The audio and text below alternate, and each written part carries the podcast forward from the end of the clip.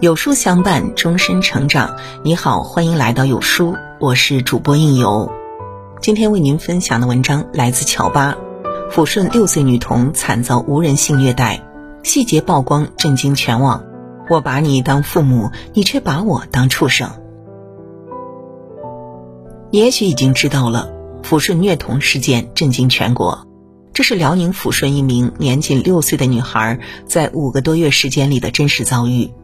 每一张照片都让人看得胆寒和窒息。今年六岁的彤彤喜欢唱歌、游泳、画画、打乒乓球，学了一年多的芭蕾舞，性格活泼开朗、天真可爱。二零一八年底，因父母协议离婚，彤彤被交到了生母刘某岩的手里。但在今年五月，当生父童亮再次见到女儿时，他已经躺在 ICU 病房中。面目全非，遍体鳞伤，生命垂危。据医生透露，彤彤是在受伤九天后才被带到医院的。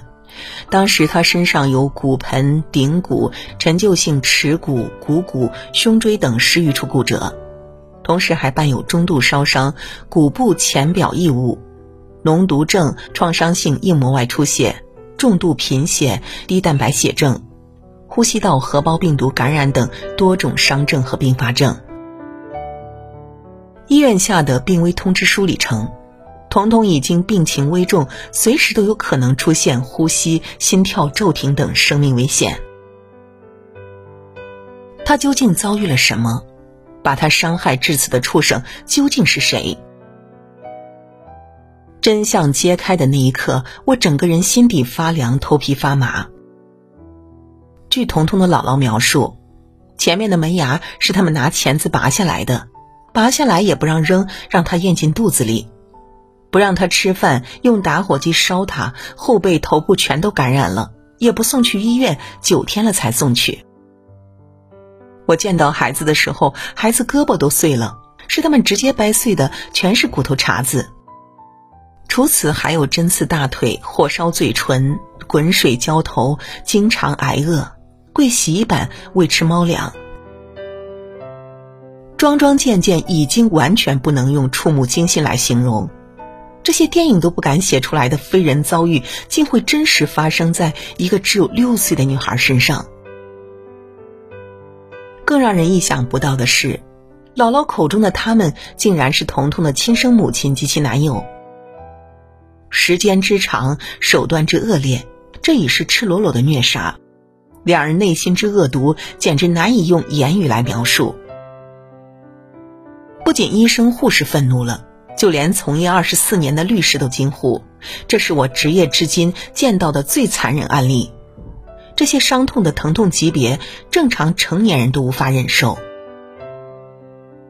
他在阳台双手掩面，努力把哽咽憋在喉咙里。但眼泪仍止不住的从指缝中涌出，顺着手腕滑落在地上。他给我们展示了一张照片，右边是以前聪明漂亮的彤彤，左边是……原谅我已不忍描述。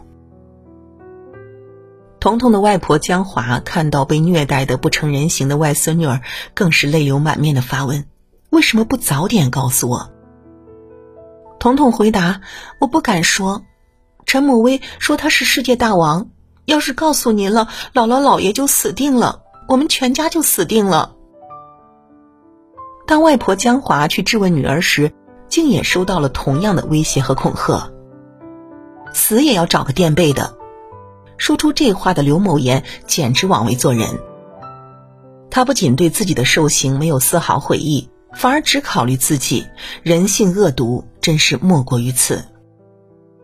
刘某岩男友陈某威同样阴暗狠毒至极，他对一个无冤无仇的六岁女童下如此毒手，不仅泯灭了良知，更是让人看不出哪怕一丝丝的人性。俗话说“虎毒尚且不食子”，而有些人却可以比禽兽残忍百倍。目前，刘某岩、陈某威已被公安机关逮捕，我想根本不用多说。对待这两个垃圾人，判死刑都不值得同情。还记得前不久的江西十二岁男童惨死案吗？今年七月份，小康的爷爷张永健接到一个电话：“快过来，你孙子要不行了。”当张永健赶到儿子家时，小康已经没有了呼吸，身上也开始冰凉。看着躺在地上、双眼紧闭的孙子，张永健泪流满面。他颤颤巍巍地掀开孙子的衣服，竟发现他的身上满是伤痕，手腕上也有明显的勒痕。张永健没有太多怀疑，他知道害死小康的正是他的亲生父母。其实早在八年前，小康的弟弟就被父母以四万元卖掉，而他们到手的只有八千元。在乡邻们看来，这对父母殴打孩子已经是家常便饭。他们经常能听到孩子被打后的哭喊声。起初，他们也曾去劝阻，但发现根本没有用，久而久之也就不管了。警方质问：“为什么虐打孩子？”父亲回了一句：“因为他调皮。”但张永健根本不信。小康从小由他带大，直到十岁后才被儿子接回去抚养。他是个非常听话的孩子，学习认真，经常拿奖。翻开小康的作业本，他还曾在作文中写道：“爸妈，不要难过，你们的健康才是第一。只要你们身体好，我愿意用自己的生命换你们的生命。谢谢你。”真是让人动容。十二岁的小康已经懂得关心和体贴父母了。可他最终还是惨死在自己亲生父母的虐待暴打之中。这个世界上还有多少父母在以管教之名行虐待之事？西安市民刘某得知九岁儿子有一门课考了七十分，当晚将孩子毒打致死。兰州一位父亲因孩子的成绩不满意，用电线、木板对两个孩子进行殴打。结果，七岁小儿子死亡，九岁大儿子重伤。南通市一名四岁的孩子因为不会写数字五和八，被狠心父亲打死。这样的新闻随手一搜还有很多很多，一桩桩一件件，每次的曝光都会狠狠拉扯住我们的心脏。家庭原是为孩子保驾护航的温柔港湾。父母本是呵护孩子成长的坚强后盾，可有的孩子仅仅是活着，就需要用尽所有的幸运和力气。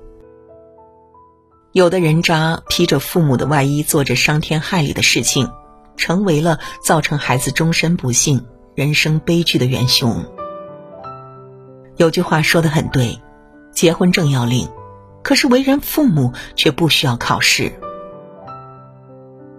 曾经有一个大热的话题：当父母为什么不需要考试？在这个话题的引申下，无数的网友痛苦地回忆起小时候被虐打的经历。在父母所谓爱的教育下，他们坚强成长着，有的人甚至因此出现恐婚和恐育。很多中国父母都奉行“打是亲，骂是爱，棍棒之下出孝子，不打不成器”，可殊不知，这样毫无分寸的打骂。会给孩子留下多么难以磨灭的心理阴影。催眠大师吉利根博士曾经分享过一个案例：有一位企业女高管，人长得很漂亮，事业做得也很好，是外人眼中值得称羡的成功人士。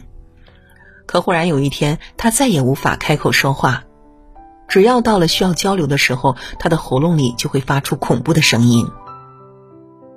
商务洽谈，他呼吸急促，无法自控的尖叫；与下属谈事也经常脸色大变，仿佛见了鬼着了魔。无奈之下，他向吉里根博士求助做催眠治疗，这才将他残酷的童年一点点揭开。原来，这位女士从小就遭到父母残忍的虐待，只要犯了错，她就会被绑起来，被针扎，用烟头烫。年年岁岁拳打脚踢，让他生不如死。可他终究无力逃离，于是只能开始异化自己、分裂自己，借此来保护自己。这种行为在心理学上叫做解离，即用他的潜意识帮助现实中的他，让他的身体和意识完全分离。就这样，他给自己创造了一堵内心的黑墙，仿佛那个正在被虐待的不是自己，而是别人。后来他长大了，看起来与常人无异，但只是他的心里知道，自己其实就是一张画皮。有学者做过研究，一个孩子哪怕只遭遇过一次暴力，由他造成的心理创伤将可能延续长达四年之久。经历过六次或以上负面童年经历的孩子，比正常小孩的平均寿命要少二十年左右。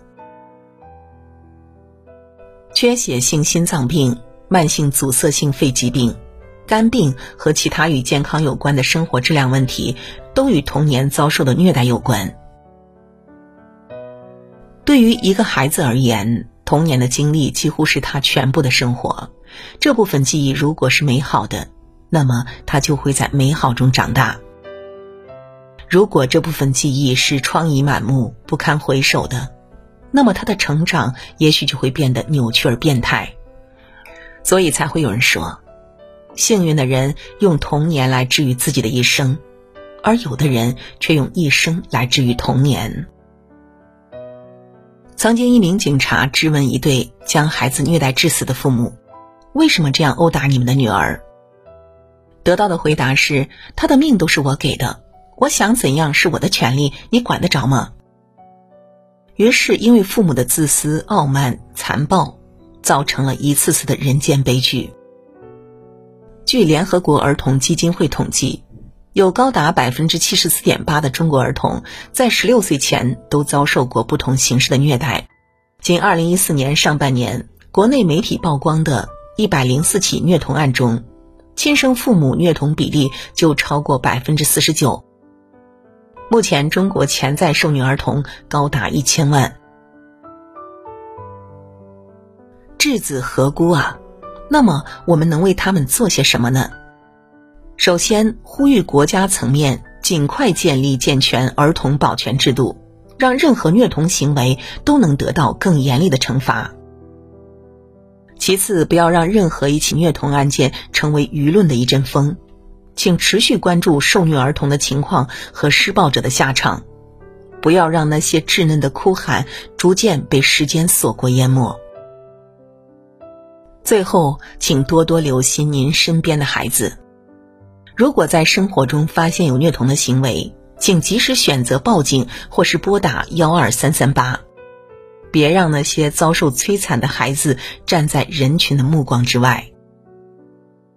只有不把虐童当做家务事，孩子们才有可能早日获救。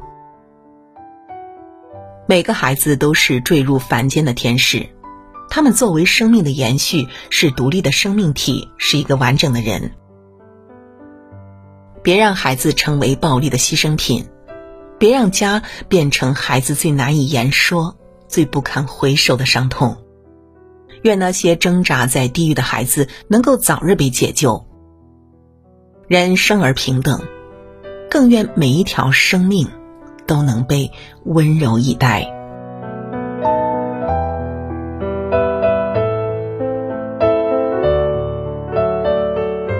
好了，今天的文章就与您分享到这里。那如果文章对您有所感触的话，记得在文末给我们点亮再看，和我们一起留言互动。另外呢，长按扫描文末的二维码，在有书公众号菜单免费领取五十二本好书，每天有主播读给你听，或者是下载有书 App，海量必读好书免费畅听，还会空降大咖免费直播，更多精品内容等您随心挑选。我是应由，让我们在明天的同一时间不见不散喽。